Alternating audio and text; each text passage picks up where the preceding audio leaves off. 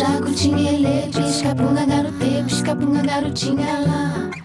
Olá, de volta com mais um episódio da temporada Crônica Falada.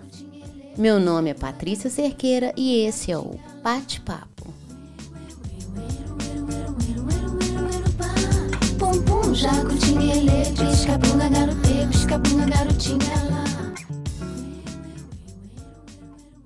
Tempestade em copo d'água.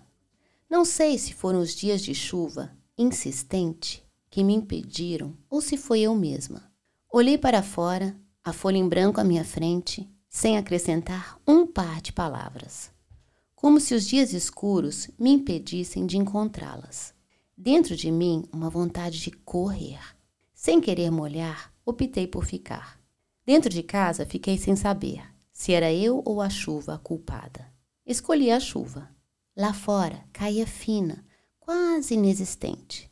Dentro do meu copo, uma tempestade, com raios, trovões ruidosos, varrendo tudo que via pela frente. Uma última gota foi suficiente para despencar da mesa e espatifar no chão. Olhei para os cacos, catei como se fosse eu. Limpei a bagunça limpa, transparente, perigosa. É fácil se ferir com as próprias armas.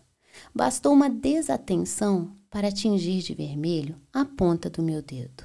O corte não foi profundo. Tirei dali o caco na hora que senti a dor do intruso.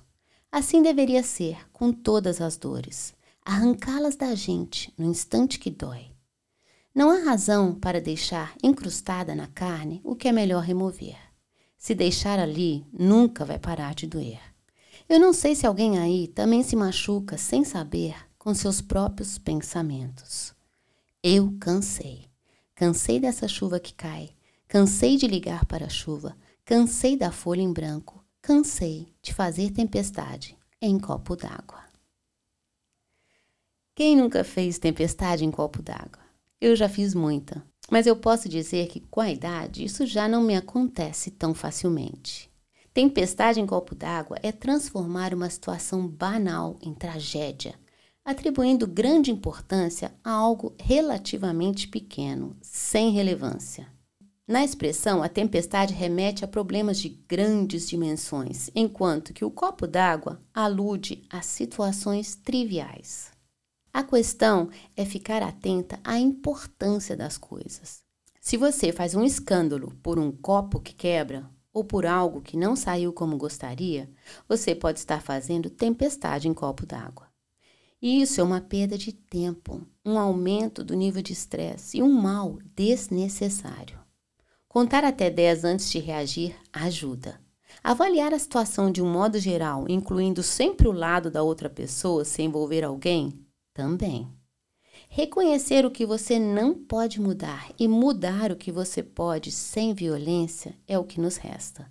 Cada vez mais devemos consentir menos que alguma coisa nos tire do sério, porque isso é que torna turvo o que é transparente, o que nos impede de ver um palmo à nossa frente. Esses momentos, além de nos abalar, nos tira do foco. Eu sei, é fácil falar do drama do outro, mas apoiar o drama o tornará ainda mais dramático. A palavra drama é utilizada para designar uma situação comovente, em geral, algo que envolve angústia ou sofrimento. Por exemplo, fala-se no drama dos imigrantes, no drama da guerra, no drama da fome. Mas a palavra drama também pode ser utilizada quando alguém apresenta certo exagero em seu comportamento, em suas queixas. E daí vem a metáfora da tempestade em copo d'água. Se você for do tipo de pessoa que faz, pense antes de fazer.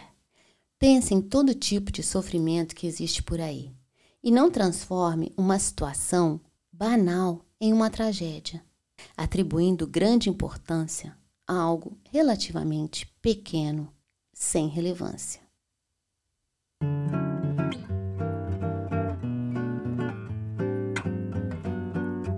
Se for para escolher um gênero de filme para te representar, não escolha o drama, escolha a aventura. Daquelas em que a heroína salva o reino e vence no final. Tempestade em Copo d'Água foi a crônica falada de hoje. Vou deixar no meu blog do site patepapo.com.br para quem, além de ouvir, gostar de ler. Te desejo uma boa semana, uma ótima semana, sem tempestade em copo d'água e, no lugar disso, muita calma e atenção no que realmente importa. Até a próxima e até lá, fica bem e te cuida.